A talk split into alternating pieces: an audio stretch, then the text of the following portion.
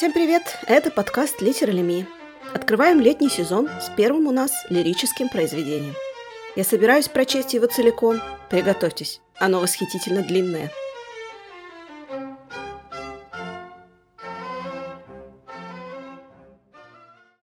Иосиф Бродский. Эклога пятая. Летняя. Посвящается Марго Пикин. Часть первая. Вновь я слышу тебя, комариная песня лета. Потные муравьи спят в тени курослепа. Муха сползает с пыльного эполета лопуха, разжалованного в рядовые. Выражение «ниже травы» впервые означает гусениц. Буровые вышки разросшегося кипрея в джунглях бурьян, вьюнка, пырея синеют от близости империя. Салют бесцветного болиголова сотрясаем грабками пожилого богомола. Темно-лилово сердцевины репейника напоминают мину, взорвавшуюся как бы наполовину. Дягель тянется точно рука к графину. И паук, как рыбачка, латает крепкой ниткой свой невод, распятый терпкой полынью и золотой сурепкой. Жизнь – сумма мелких движений – Сумрак в ножнах осоки, трепет пастушьих сумок, меняющийся каждый рисунок конского щавеля, дрожь люцерны, чебреца, тимофеевки, драгоценны для понимания законов сцены, не имеющей центра.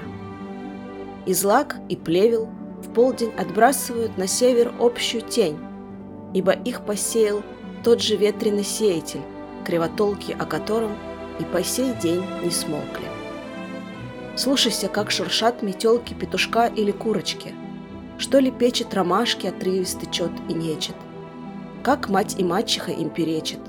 Как болтает точно на грани бреда примятая лебедою леда нежной мяты. Лужайки лета, освещенные солнцем. Бездомный мотыль, пирамида крапивы, жара и одурь. Пагоды папоротника. Поодаль анис, как рухнувшая колонна – Минарет шалфея в момент наклона – травяная копия Вавилона, зеленая версия Третьей Римска, где вправо сворачиваешь не без риска вынурнуть слева. Все далеко и близко. И кузнечик в погоне за балериной капустницы, как герой былинный, замирает перед сухой былинкой.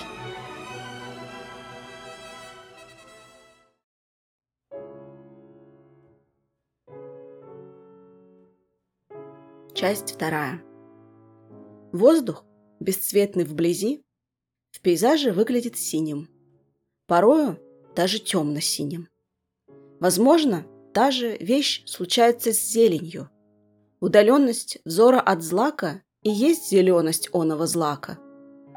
В июле склонность флоры к разрыву с натуралистом, дав потемнеть и набрякнуть листьям, передается с загаром лицам.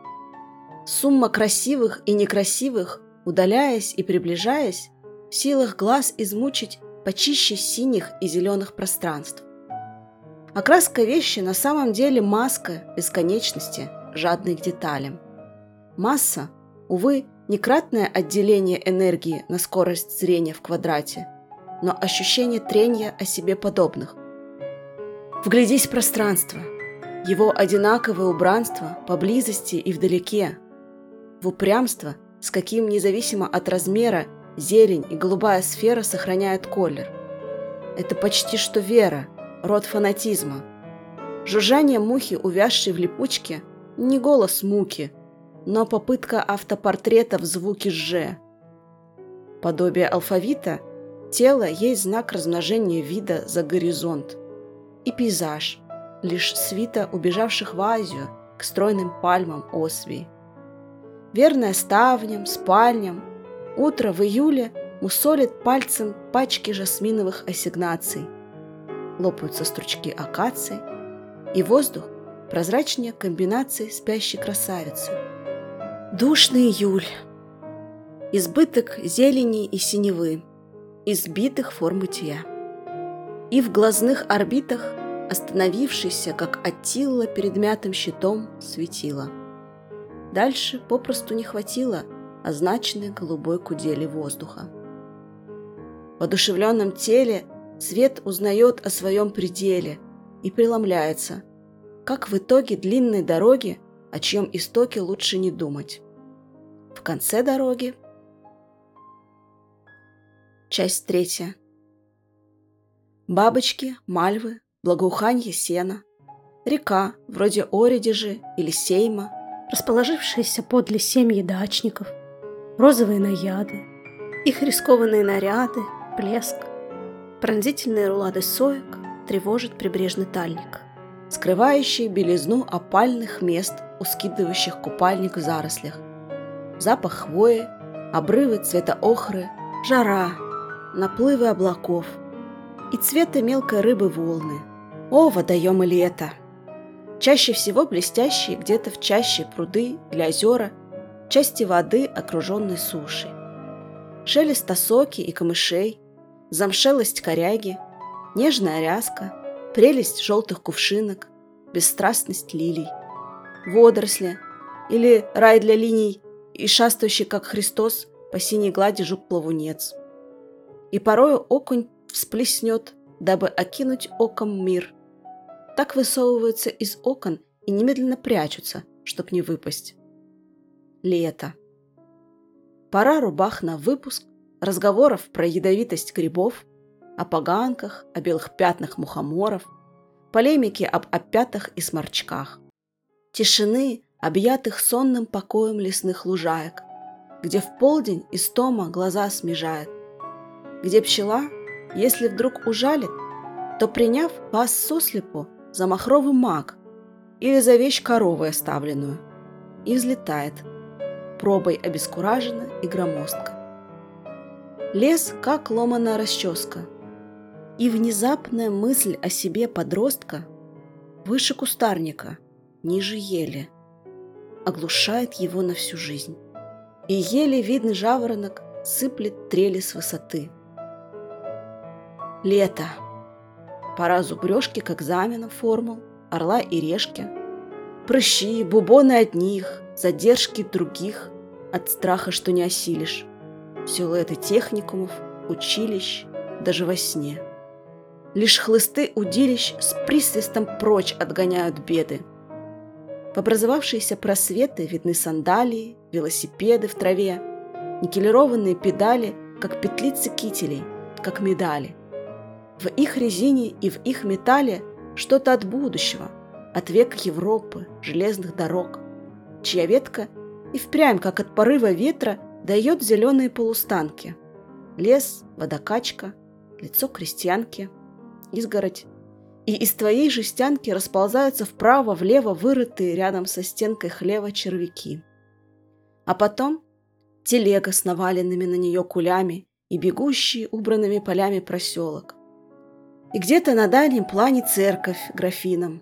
Суслоны, хаты, крытые шифером, столью, скаты и стекла, ради чьих храм закаты и существуют. И тень от спицы, удлиняясь до польской почти границы, бежит вдоль обочины за матерком возницы, как лохматая жучка, она же Динка. И ты глядишь на носок ботинка, в зубах травинка, в мозгу блондинка с каменной дачей – и в верхотуре только журавль, а не вестник бури. Слава нормальной температуре на 10 градусов ниже тела. Слава всему, до чего есть дело, всему, что еще вам не надоело. Рубашке, болтающейся подсохнув, панаме, выглядящей как подсолнух, вальсу издалека на сопках.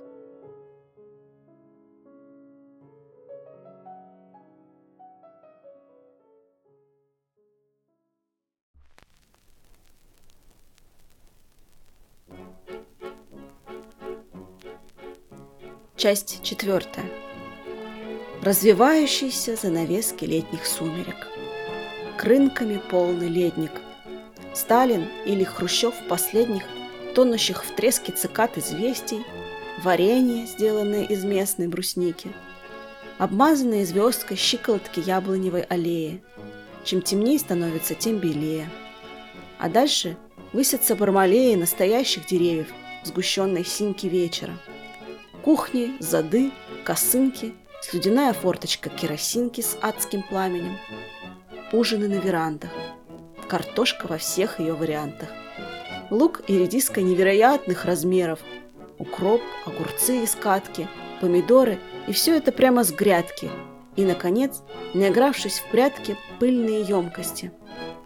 Копоть лампы, пляска теней на стене, таланты и поклонники этого действа, латы самовара и рафинат, от соли отличаемы с помощью мухи, соло у Дода в малиннике, или ссоры лягушек в канаве у сеновала, и в латах кипящего самовара ужимки вытянутого овала, шорох газеты, курлы отрыжек.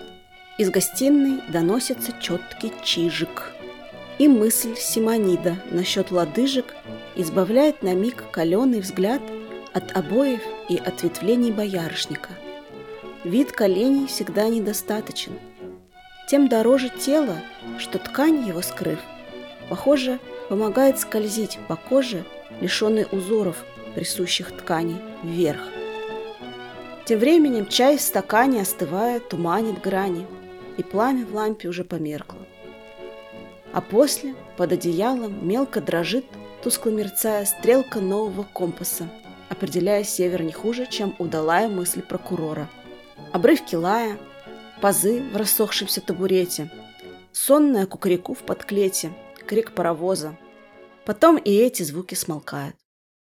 И глухо, глуше, чем это воспринимают уши, листва, бесчисленная, как души, живших до нас на земле, лопочет нечто на диалекте почек, как языками, чей рваный почерк, кляксы, клинопись лунных пятен, ни тебе, ни стене не внятен. И долго среди бугров и вмятин матраса вертишься, расплетая, где иероглиф, где запятая. И снаружи шумит густая, еще не желтая мощь Китая. Стихи о русском лете Иосиф Александрович Бродский закончил 12 апреля 1981 года. Ему 40 лет. К этому моменту он почти 10 лет прожил в эмиграции. В этом году с января по май, будучи стипендиантом Американской академии, он прожил в Риме. Эта академия и сейчас служит домом для перспективных американских деятелей науки и искусства – которым присуждается римская премия, включающая в себя стажировку в Италии в течение нескольких месяцев или лет со стипендией и жильем, чтобы они могли свободно заниматься исследованиями и творчеством. Главное здание Академии находится на Яникульском холме и спроектировано в 1912 году в стиле грандиозного итальянского палаццо, включающего и административные офисы, и жилые пространства, и кабинеты для ученых и композиторов, и художественные студии, и, конечно, обширную библиотеку. Бродский, однако, во время своего пребывания там в 1981 году жил не в главном здании, а в маленьком двухэтажном флигеле неподалеку, в саду виллы Ричардсон, по-видимому, перестроенном из гаража или домика садовника, с крохотным внутренним двориком, заросшим кустарником. Сам он потом вспоминал об этом месте. В Риме я жил 4 месяца, как стипендиат Американской академии – у меня был двухэтажный флигель на отшибе с огромным садом. Панорама оттуда открывалась совершенно замечательная. Справа Рим дохристианский, языческий, то есть Колизей и прочее. Слева христианский, Святой Петр, все эти купола, а в центре Пантеон. Время, выходя в город, идешь домой. Город есть продолжение гостиной, спальни. То есть, выходя на улицу, ты опять оказываешься дома. Он обожал Рим и писал о нем – что в этом городе прекрасно, так это то, что если в иных местах тебя иногда гложет сомнение, будто лучше быть где-то еще, то время, и в Италии вообще, от этого чувства ты избавлен. Ты должен быть здесь. Работал он не только в этом флигеле или в библиотеке, но даже чаще в уличных кафе и барах, попивая кофе.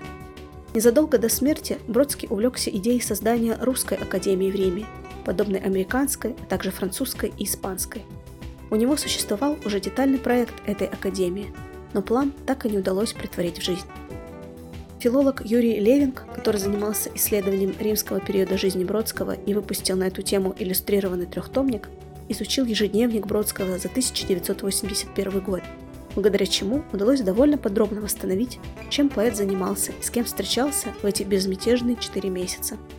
Левинг пишет, что Календарь отразил не только неустанные поиски его владельцам каналов интеллектуального общения, но и постоянные попытки повышения градуса диалога с окружающими, его ненасытную жажду регистрации свежих впечатлений и идей. Его томит одиночество, впрочем, невыносимо ему и скука поверхностного общения. Это так. Поперек нескольких дней 18-20 марта в его ежедневнике тянется запись. Угрожающе скучные люди. Чуть дальше точно такая же на 24-27 марта. Никто за целую неделю не произнес ничего достойного интереса. 19 марта, по итогам обеда у писательницы и переводчицы Лилии Вайнштейн, которая славилась умением проводить на своей римской вилле светские рауты, где сводила европейских интеллектуалов с советскими диссидентами, Бродский пишет «Убогая трата времени, за исключением еды, которая была превосходной». После одной из первых вечеринок в академии он оставляет о ней такую запись. Дети симпатичны, стариканы чудовищны. Хотя позднее его отношение к коллегам кардинально изменится. Встречались ему и интересные люди. В один из вечеров он записывает. Краем уха услышал профессиональный разговор. Два музыканта. Наиболее осмысленный диалог, который мне довелось услышать за годы. При этом он старается поддерживать общение с друзьями, находящимися далеко, Отправляет им шуточные открытки, старается не забывать поздравлять с днями рождения. А некоторым оказывает и практическую помощь. Например, 11 февраля он встретился в Риме с матерью своего ленинградского друга Игоря Ефимова, давно эмигрировавшего из России в США. Как вспоминает он сам, его мать Анна Васильевна, через несколько лет поехавшая за ним, в феврале 1981 года находилась в Италии по пути в Америку. Ожидала визы, по моей просьбе Бродский отыскал ее в отеле и так разволновался от вида бедной иммигрантской жизни, что исчез на полчаса и вскоре вернулся, нагруженный мешками с провизией. У иммигрантов был пир. Помог он маме и со всевозможными бюрократическими сложностями. Иногда Бродский в ежедневнике сетует на то, что его литературная работа не продвигается, и вообще, что чувствует он себя неважнецки. Он добавляет, что поиграл в волейбол и стало лучше. Волейбол в Академии вообще был одним из самых популярных способов времяпрепровождения, а в особенности для Бродского, у которого в юности была отменная спортивная форма, несмотря на то, что рано начались проблемы с сердцем. Один из участников таких игр вспоминал потом. Иосиф вышел босой, одетый в то, что выглядело как плохо скроенные и засаленные одежды из Восточной Европы. Он был худощавым мужчиной с бледной кожей и копной волос. Ногти его были сильно обгрызены – он поиграл недолго, а потом стоял в стороне, разговаривал и курил одну за другой сигареты. Другой дополняет. Иосиф играл энергично и с энтузиазмом. Позднее я был удивлен, узнав, что он перенес тройное шунтирование. Мне с трудом верилось, что можно столь ничтожно мало заботиться о своем здоровье. В один из вечеров весной 1981 года в зале главного корпуса Академии состоялся вечер, на котором прозвучали стихи Бродского – их переводы на английский язык читала одна из стипендианток, писательница Мэри Моррис. Но именно чтение русскоязычных стихотворений самим поэтом произвело на слушателей, многие из которых совсем не были знакомы ни с его творчеством, ни с русским языком, неизгладимые впечатления. Некоторые из них так вспоминали об этом. Чтение Бродского буквально наэлектризовывало пространство и имело силу магического заклинания. Голос его показался высоким, но был сильным и гремел по всему залу. В чтении Бродского слышались нотки гнева и неповиновения. Когда он сошел с помоста, то казался эмоционально истощен. Его глубокий голос буквально двигал тобой, и незнакомые, но мощные, захватывающие ритмы не походили ни на что, когда-либо испытанное мною до тех пор. У меня было ощущение, что звук его поэзии был сформирован под влиянием славянских традиций, возможно, церковных песнопений. Зал был переполнен. Чтение русских оригиналов затмевало все – Вообще, это было самое мощное по силе воздействия чтения стихов, на котором я присутствовала за свою жизнь. И это при том, что я даже не знаю русского языка. 24 мая 1981 года, в воскресенье, в Академии отмечали 41 день рождения Бродского. Сохранилось несколько фотографий с того дня, где участники праздника готовят барбекю, играют в волейбол, Бродский, выглядящий очень умиротворенно, задувает свечи на торте из римской кондитерской «Лилия». Вскоре после этого праздника он отбыл в Англию, а к началу учебного года вернулся в крохотный городок Саут-Хедли, недалеко от Нью-Йорка, чтобы возобновить преподавание в университете. Эклога пятая, летняя, вместе со знаменитыми римскими элегиями Бродского, была опубликована в том же 1981 году парижском эмигрантском журнале «Континент».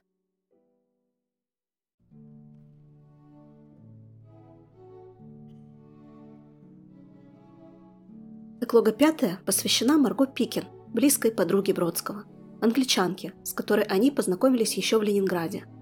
Гораздо позже она снимала квартиру в Нью-Йорке на одной лестничной клетке с Бродским и присматривала за его котом, пока его не было в городе.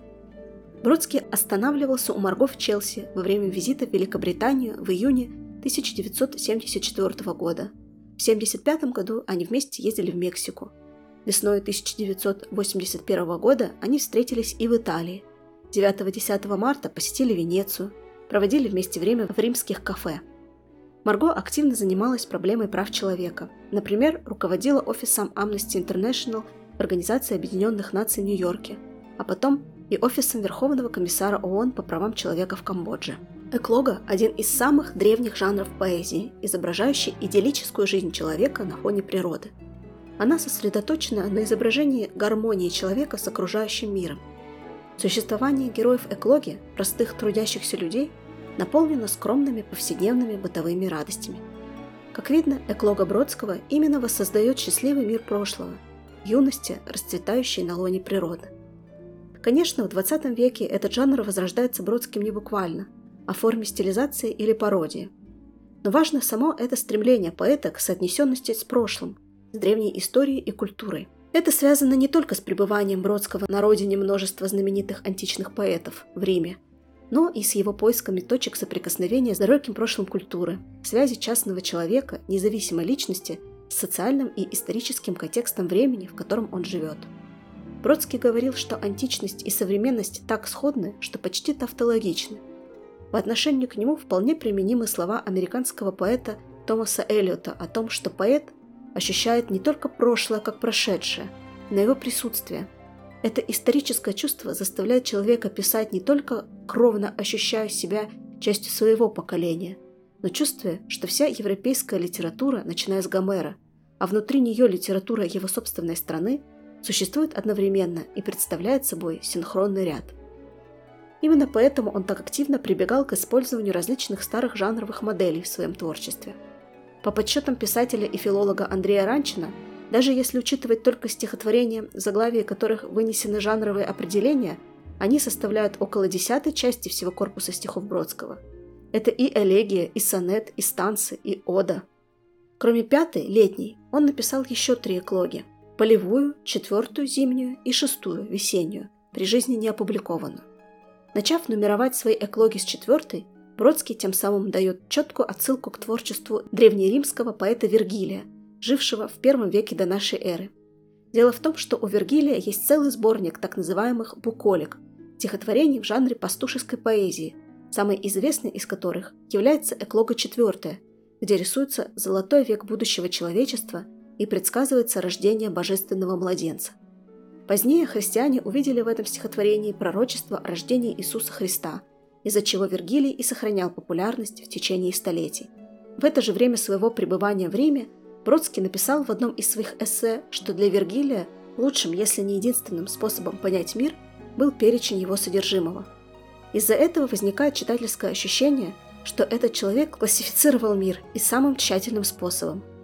И трудно заметить, сколько в этой характеристике общего с пятой эклогой, построенной на кажущемся бесконечным перечислении природных и бытовых деталей летних каникул в деревне. Лев Лосев отмечает в своем развернутом комментарии к эклогам. Тематических параллелей между четвертыми эклогами Бродского и Вергилия очень мало, а между пятыми и того меньше. Но их стилистическая доминанта, подробная каталогизация предметов и явлений, относящихся к определенной области, здесь у Бродского к временам года, дань Вергилию, как его понимал Бродский. В такой многословной подробности наблюдается даже некоторая эпичность, ведь это попытка воссоздать весь мир во всем его многообразии. Исследователь творчества Бродского Денис Ахапкин пишет, что как эпос Вергилия вбирает в себя мир Рима и его историю, стихи Бродского реконструируют одновременно мир его детства и юности и культурный фон, на котором шло взросление.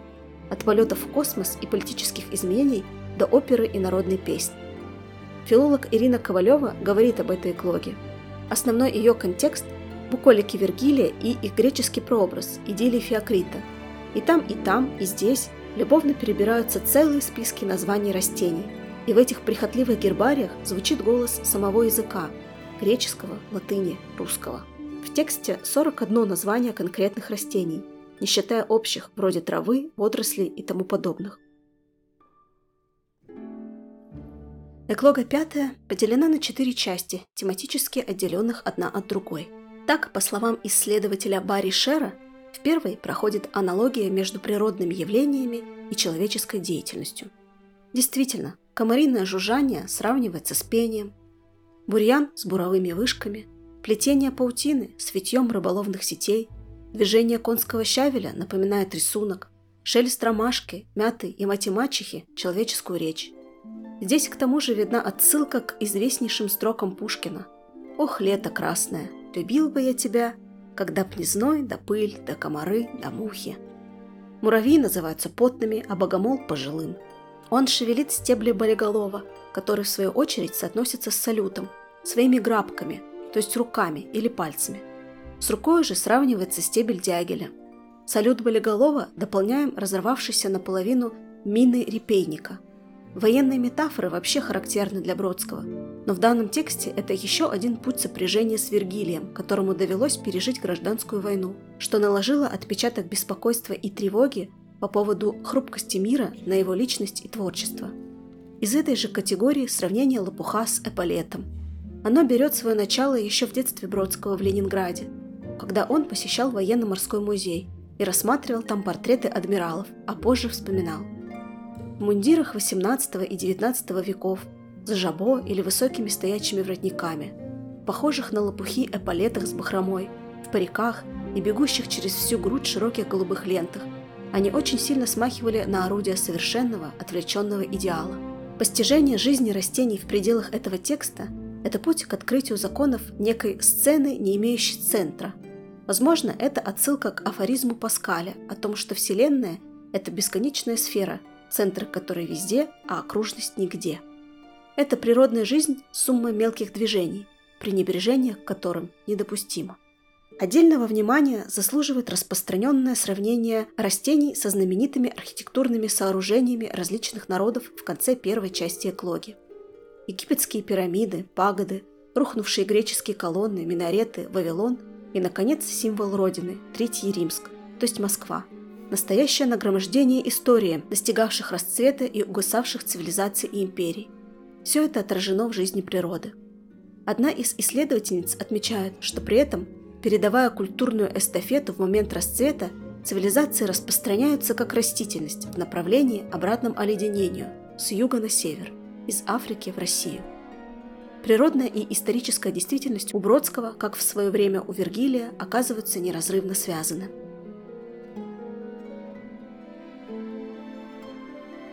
Вторая глава эклогии посвящена размышлениям, вызванным местом действия стихотворения, о природном пространстве, просторе и существовании.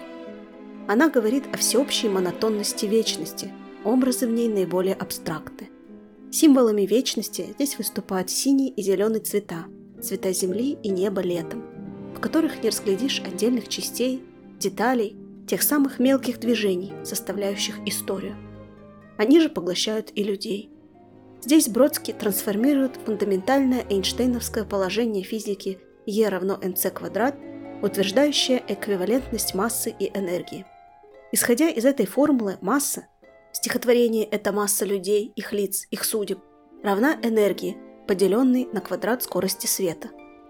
Бродский же отождествляет скорость света и скорость зрения и утверждает невозможность человека избавиться от собственной человечности, освободиться от себя – и взглянуть на себе подобных отстраненно. Масса, увы, не кратное отделение энергии на скорость зрения в квадрате, но ощущение трения о себе подобных. Мир неодушевленной природы и одушевленного тела противопоставляются в образах солнечного света и глаза. В глазных орбитах остановившийся, как Атила, перед мятым щитом светила – Дальше попросту не хватило означенной голубой кудели воздуха. В одушевленном теле свет узнает о своем пределе и преломляется. Что имеется в виду при упоминании остановившегося перед мятым щитом Атилы, до конца не ясно. Возможно, имеется в виду победа над ним, вождем варваров, великим завоевателем, создавшим державу протяженностью от Рейна до Волги, римского полководца Флавия Аэция, которого историки назвали последним из римлян и щитом Рима в битве на Каталунских полях в 451 году. К тому же в те времена у римлян был популярен прием защиты пешего римского войска при атаке или же штурме неприятелей, когда солдаты первой шеренги держали перед собой щиты вертикально, а солдаты следующих шеренг держали их над головой. Таким образом, получалась как бы броня, покрывавшая много рядов солдат, так называемая черепаха. Важно то, что в рамках стихотворения «Жаркое солнце июля» встречает предел своему всемогуществу в лице человека. Свет преломляется. Его влияние здесь велико, но уже не безгранично. Человек, хоть и подвластен силам природы, но и сам может властвовать над нею. Третья часть эклоги посвящена как раз летним занятиям людей. Она наполнена наиболее узнаваемыми бытовыми подробностями и потому вызывает ностальгические чувства. Начинается она с описания купания на реке, вроде Оридижи или Сейма. Оридиш – река в Ленинградской области, Сейм – река в России и в Украине, приток Десны. То есть имеется в виду река не самая великая, провинциальная, одним словом, летнедачная, чье течение просто и прозаично. Тут же упоминаются наяды, красавицы, похожие на водных нимф, божеств рек, прудов и озер, в рискованных нарядах, купающихся неподалеку от обывателей дачников. Этот образ снова напоминает и о Риме, где в центре Пьяцца Република находится фонтан Наяды, настолько шокировавший своей откровенностью римские власти – что его долго не решались открыть для публики. С этим же образом рифмуется упоминание в следующих строках переодевающихся купальщиков с их белизной опальных мест. Кроме рек рисуются и образы лесных прудов и маленьких озер с их кувшинками, ряской, осокой. И вновь сочетается человеческая жизнь, на этот раз религиозная, с дикой природой. Жук-плавунец, передвигающийся по водной глади, сравнивается с Иисусом, а дальше появляется окунь, ведь рыба, между прочим, древний символ христианства, который верующие в Христа использовали как условный знак еще в те времена, когда римляне преследовали и казнили их. Дальше в стихотворении рассказывается о сборе грибов, о полуденной дреме на лесной лужайке. И тут называется еще один герой стихотворения – молодой человек, подросток, вчерашний ребенок, который, гуляя по лесу, вдруг осознает относительность размеров своего тела, длительности своей жизни, величины своей личности – своей способности остаться в веках. Он понимает, я выше кустарника, ниже ели. И это не просто банальная констатация факта, но важнейшая экзистенциальная истина, которая, между прочим, снова напоминает нам о Пушкине, а именно о его стихотворении «Вновь я посетил», котором старые сосны символизируют старшее поколение, а молодая поросль у их корней – младшая. Но в данном случае пушкинская преемственность, мудрость старых и защищенность молодых – оборачивается тотальным одиночеством, гордой неприкрепленностью и при этом уязвимостью ранней юности. Эта юность ищет себя в большом мире и при этом боится его. Вчерашние дети готовятся к экзаменам, поступлению в вузы и училища, и провал приравнивается ими к концу жизни. Но жизнь прорывается и тут, в велосипедных поездках по округе. Между прочим, в одной из таких поездок набоковский герой одного из наших предыдущих выпусков встречает свою первую любовь – Машеньку –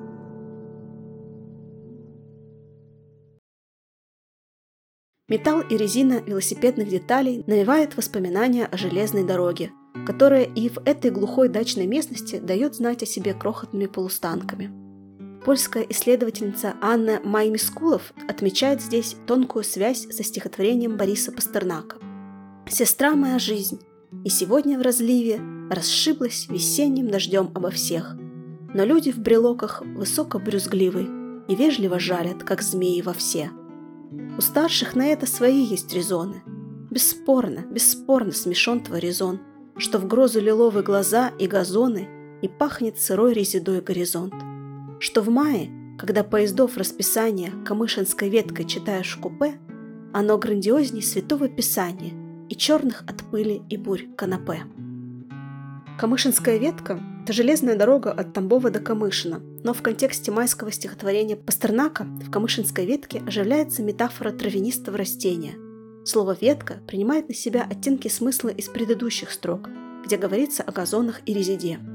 То же самое происходит и у Бродского, ведь у него железнодорожная ветка и впрямь, как от порыва ветра, дает зеленые полустанки. Четвертая часть эклогии – интимные воспоминания о летней вечере и ночи и о начале поэтического творчества. В ней упоминается загадочная мысль Симонида насчет лодыжек. Симонид – это один из самых значительных древнегреческих лириков, но о каком конкретно стихотворении здесь идет речь, непонятно. Некоторые из исследователей полагают, что имеется в виду строки, в которых Симонид призывает музу воспеть прекрасно лодыжного сына Алкмены, то есть Геракла, но в контексте экологии эти слова продолжают эротический мотив, который уже встречался нам и в образах спящей красавицы в прозрачной комбинации, и на яд купальщиц, и засевшей в мозгу соседки-блондинки. Здесь же он получает свое развитие в строках. Вид коленей всегда недостаточен. Тем дороже тело, что ткань, его скрыв, похоже, помогает скользить по коже вверх. Мотив этот вполне понятен и даже ожидаем в стихах о летних каникулах юноши. Наверное, неудивительно, что на такие мечтания его наталкивают стихи Симониды, ведь греки так ценили прекрасную телесность. Но важнее здесь другое. В последних строках эклоги из шепота природы рождается речь, а из речи поэзия. Почерк ее составляют кляксы, клинопись и иероглифы. Эти шифры поэту предстоит разгадывать всю жизнь. Финальная загадка стихотворения о густой, еще не желтой мощи Китая кажется несложной. Конечно, имеется в виду бесчисленная свежая зеленая летняя листва, которой осенью предстоит пожелтеть и опасть. Похожий образ встречается еще в одном стихотворении Бродского. «Весь день брожу я в пожелтевшей роще и нахожу предел китайской мощи не в белизне, что поджидает осень, а в сень ступив вечно зеленых сосен». Но вдобавок здесь может иметь место еще одна отсылка к Симониду. Чуть раньше о листве говорится, что она бесчисленна, как души живших до нас на земле. А Симонид писал «Нет у людей ничего долговечного. Истину эту выразил лучше всего славный Хиосец, сказав «Так же, как листья деревьев, сменяются роды людские». Сам при этом ссылаясь на слова Гомера.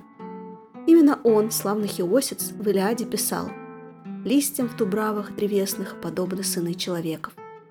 Вот так, ничто не ново под луной. Это и печалит, и обнадеживает. В первой же строфе четвертой части эклоги в частную, интимную жизнь дачников вторгается история. По радио слышны Сталин или Хрущев в последних, тонущих в треске цикад известий. Это дает нам понимание времени действия стихотворения. Конец 50-х, начало 60-х. Но и только. В самом стихотворении эти фамилии написаны со строчных маленьких букв. История лишь фон для подростка, она тонет в шуме природы, шуме настоящей насущной жизни, которой простокваша и брусничное варенье, белые стволы яблонь и печеная картошка с овощами, чай из самовара и театр теней, деревенское развлечение, рождающееся от света керосинки, звуки пения птиц и кваканье лягушек. Да, стрелка компаса указывает на север – куда сегодняшнему юноше еще предстоит отправиться по настоянию прокуроров и судей из-за обвинений в тунеядстве. Да, этот север еще будет грезиться навсегда оставившему его сильному ленинградскому поэту. Благословенна русская юность, которую возрождает в своих стихах американский профессор, сидя в римском кафе. Бродский был подлинно космополитичен, и это свойство давало пищу для его ума и чувств. Он многое, очень многое в мире любил – как все эти бытовые мелочи, обрывки мыслей, фраз, чувств переплелись в его жизни.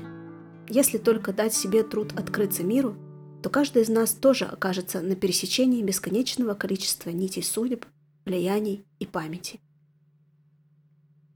Спасибо всем, кто дослушал до конца. Встретимся в июле.